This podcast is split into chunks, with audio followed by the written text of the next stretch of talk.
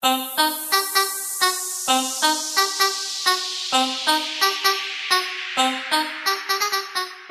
tal, chicos y chicas? Bienvenidos al noveno y último episodio de la temporada de Free vuestro podcast de recomendaciones fuera de onda. Yo soy Andrés Estamate y os preguntaréis por qué está hablando este muchacho ahora si la presentadora es Helen.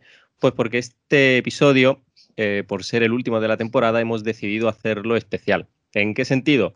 Pues nos vamos a intercambiar los roles. Entonces, servidor se encargará de la sección Random Vintage. De manera virtual nos va a acompañar la fabulosa Helen Perdomo, encargada en esta ocasión de la sección de series, y la sensacional Marta Montesinos, que nos hablará del séptimo arte y de las películas.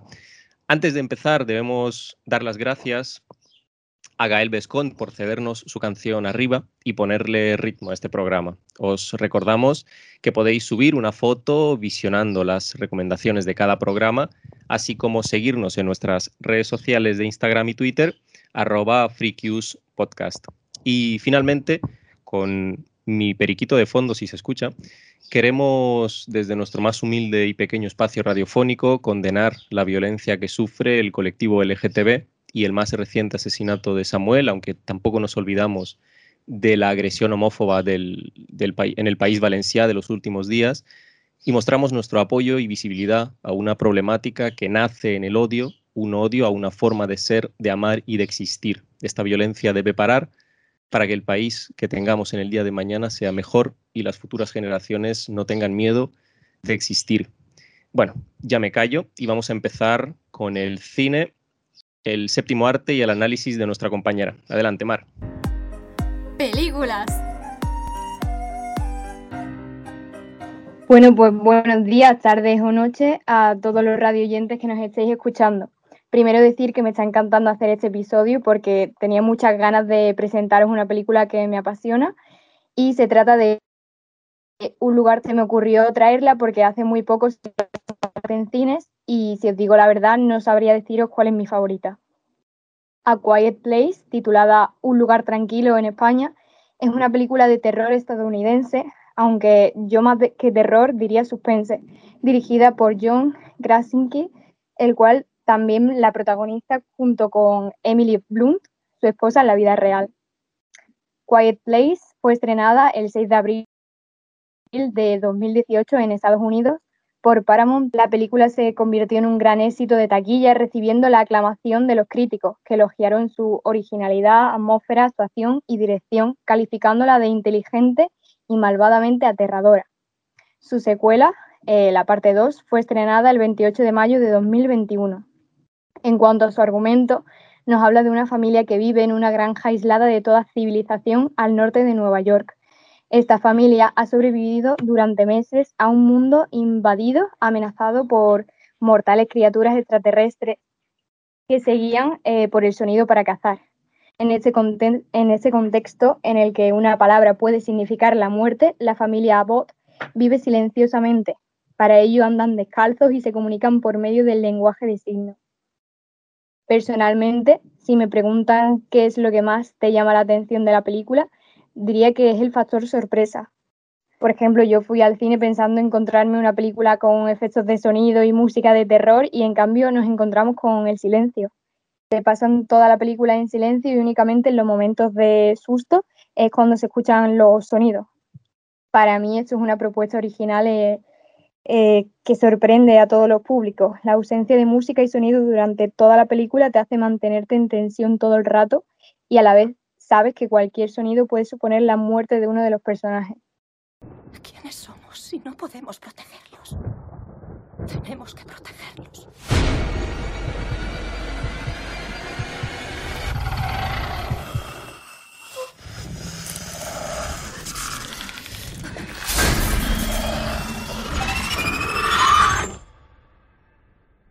Por otra parte, si eh, traspasamos un poco de la pantalla, podemos hablar de la intención del director, que no, es otra que la de una fuerte unión familiar, de cómo aceptar las dificultades que la vida te depara y de los peligros exteriores a la que una familia está expuesta, con los ojos puestos en la paternidad y todo lo que ello conlleva.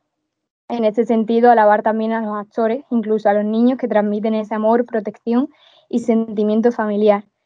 Según en palabras del propio director, es una carta de amor a mis hijos. Por tanto, concluyo que es una de las películas más interesantes que he visto este año, en la que con un argumento tan usado como la invasión de unos extraterrestres han conseguido darle una propuesta original. Por tanto, si todavía no la habéis visto, es un plan perfecto para una silenciosa noche de verano. Y me quedo con el dicho de un silencio vale más que mil palabras. Y ahora os pregunto a vosotros, ¿cómo creéis que sobreviviríais a algo así? Pues voy a comenzar diciendo que yo no podría sobrevivir porque yo soy una persona muy torpe que encima no me cayó ni debajo del agua, así que en ese mundo yo no sobreviviría. Así que lo siento, Helen, para descanso.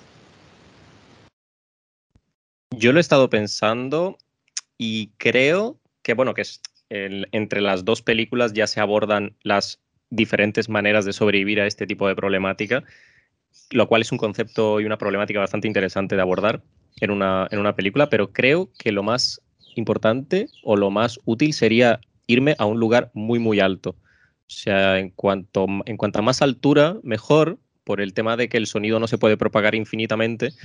Eh, y en cuanto más alto estés, menos probabilidad, eh, sobre todo en un edificio muy pequeño, eh, rascacielos, la Torre Pelli en, en, Sevilla, pues menos, menos probabilidades hay de que haya bichos dentro del edificio, el sonido no les llega a los bichos, por tanto, bueno, pues me muero en la cima de, del edificio alto. Eh, sobreviviré lo, que, lo que pueda, pero creo que es eso. Claro, ese es el problema, que hay que ir a buscar comida y tal. Pero bueno, yo creo que me moriría el primer día, vaya. Vale, pues si os parece bien, pasamos con la sección de series, que esta vez la va a hacer Ellen. Series. Hola, hola chicos. Hoy en este intercambio tan mágico de friquillos vengo a hablarles de una serie de este siglo, algo a lo que yo normalmente no estoy acostumbrada a hacer, y vengo a presentarles esta serie tan maravillosa que se llama Lupin. Esta serie fue estrenada en Netflix en enero de 2021. Trata de la vida de Hassan Diop, interpretado por Omar, Omar Sy, no sé si es sí o Sy, no sé, a veces se me va con el francés.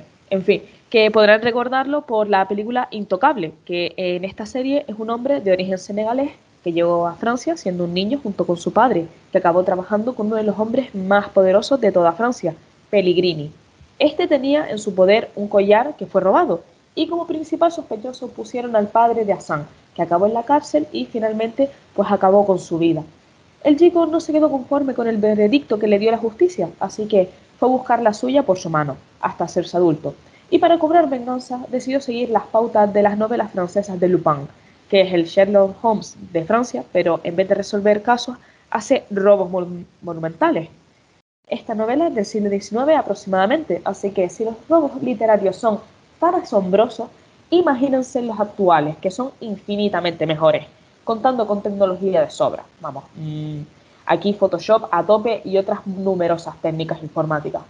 A esta aventura también se ven implicados el mejor amigo de Hassan, que es un experto falsificador de arte, con un gran contrabando de antigüedades, su exmujer y el hijo que tienen en común, que acaban siendo víctimas del malvado Pellegrini.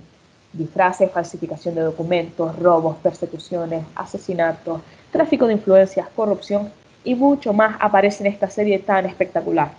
La banda sonora es muy misteriosa y se adapta muy bien a todas las situaciones dándole un ritmo vertiginoso a la escena. Esta serie consta de dos temporadas, de cinco capítulos cada una. Mezcla la primera temporada en francés y la segunda con el doblaje en español y no tiene desperdicio ninguna de estas versiones. Netflix ha anunciado una tercera temporada que espero que salga pronto porque esta serie de verdad que lo digo tiene un montón de vicios. De las cosas que más me gustan que ha hecho Netflix ha sido contratar eh, algunos jugadores de fútbol han contactado con ellos y han dicho, mira, vamos a editar tus fotos y vamos a poner a alguien escondido por ahí. Y ese alguien es Hassan, para después publicarlo en el perfil del propio futbolista y así sus seguidores se dediquen a estar atentos a estas pistas. El que a mí más me ha gustado, sin duda, ha sido el vídeo que ha hecho Omar Sy, o sí, aquí auto el consumidor, lo siento, refiriéndose al Pellegrini, entrenador del Betis, finalizando con un Viva el Betis man que perda. Obra maestra, sin duda. Ya así, como preguntita final, querría preguntarle, ¿qué sería lo más tocho que ustedes robarían?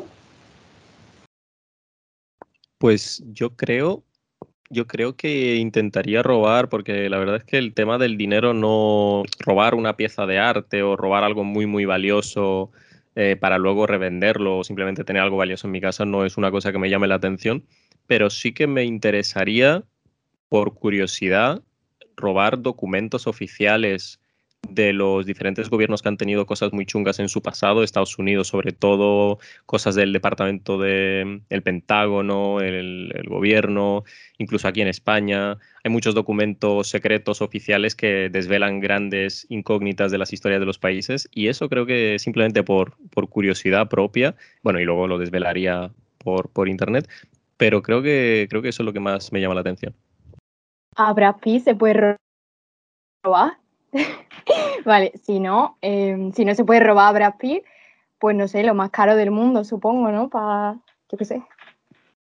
Yo, la verdad, eh, pillaría alguna llave de alguna de las millones de casas que tiene que tener Elon Musk por ahí. O sea, le quitas una y tampoco es que se vaya a enfadar mucho, ¿no? Yo lo que quiero es una casa, pero una casa tocha, para ponerla a mi gusto y decir, esta es mi fortaleza la toma por culo y estaría muy tranquila, porque al final, mm, a día de hoy, conseguir una casa siendo joven es una de las cosas más difíciles que te puedes encontrar, porque si no es que no te puedes permitir una hipoteca, mucho menos un alquiler. Así que bueno, yo me resolvería mi vida por esa parte.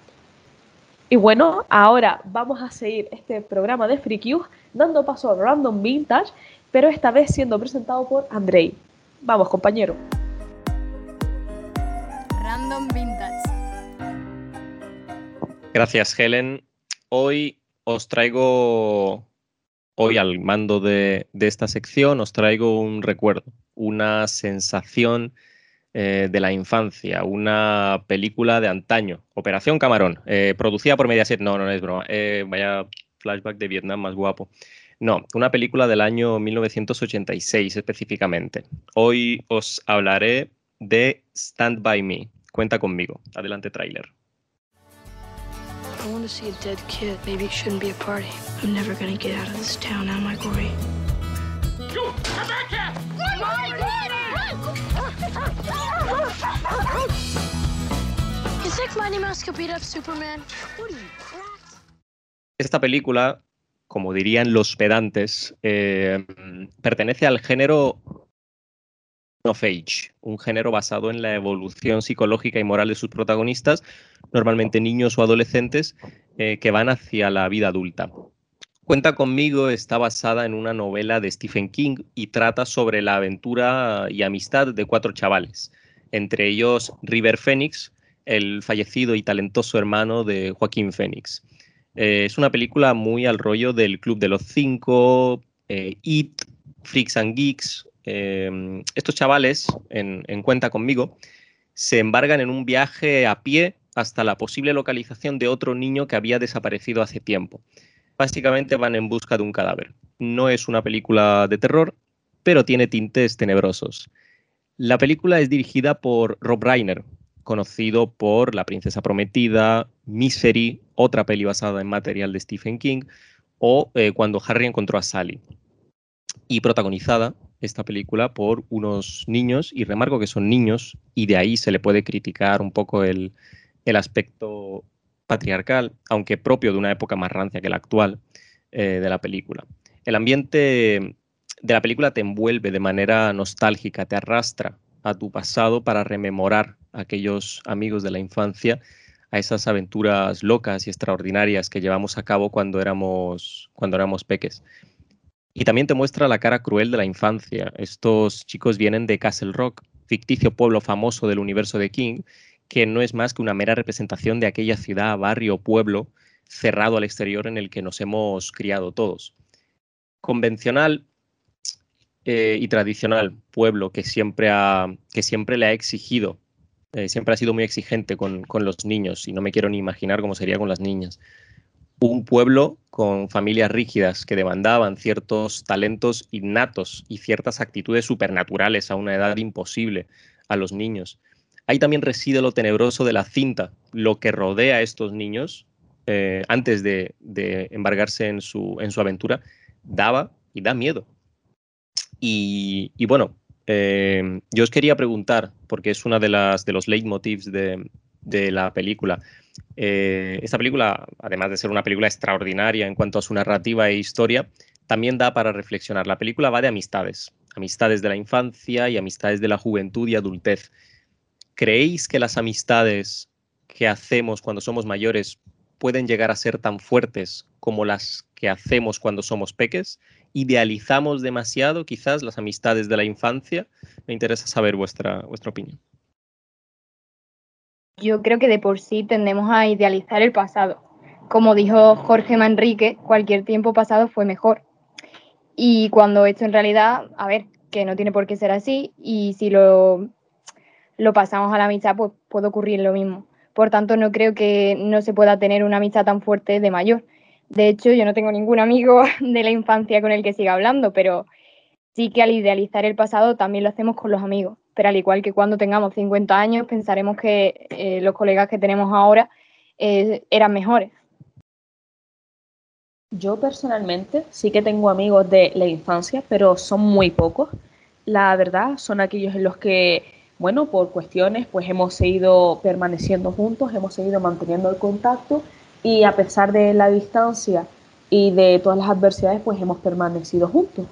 Yo eh, personalmente pienso que eh, amigo es el que permanece contigo, el que está contigo y el que, no sé, hay una cierta complicidad y, no sé, una conexión especial. Mm, que los amigos mayores que haces de mayor pueden superar a los amigos que haces de infancia, pues yo pienso que sí. Mm, al final, pues, según lo que te aporte.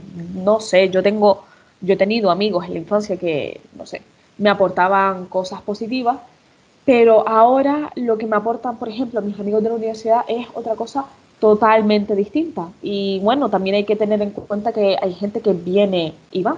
Soy de la opinión de que hay personas que llegan a tu vida para enseñarte algo o para demostrarte algo o para que evoluciones. ¿De acuerdo? Entonces, hay amistades que para mí duran toda la vida y otras que, bueno, tienden a acabarse y algunas de esas pues pueden ser las de la infancia o no, ¿sabes? Quizás puedes tener mm, unos colegas maravillosos desde que estás en la guardería. Pues oye, hay casos y casos, pero bueno, a gusto el consumidor. Estoy bastante de acuerdo con, vosotras. Creo que, como dice Mar, idealizamos el pasado y, muchas veces tenemos que buscar justamente lo que decía Helen, ¿no? Lo de buscar a las personas que nos aporten eh, y que, bueno, que, que, aporten más de que nos quiten, ¿no? Y, y, creo que se trata sobre todo de eso, de no idealizar momentos malos del pasado, eh, simplemente porque son del pasado y son de nuestra infancia e intentar siempre rodearnos de la mejor gente posible, porque siempre va a haber gente, siempre nos vamos a mover en, círculos, en diferentes círculos, siempre nos cambiamos de ambientes, de ciudades, de barrios y siempre vamos a conocer nuevas personas y se trata sobre todo de, quedarnos con, aquellas que, nos aporten.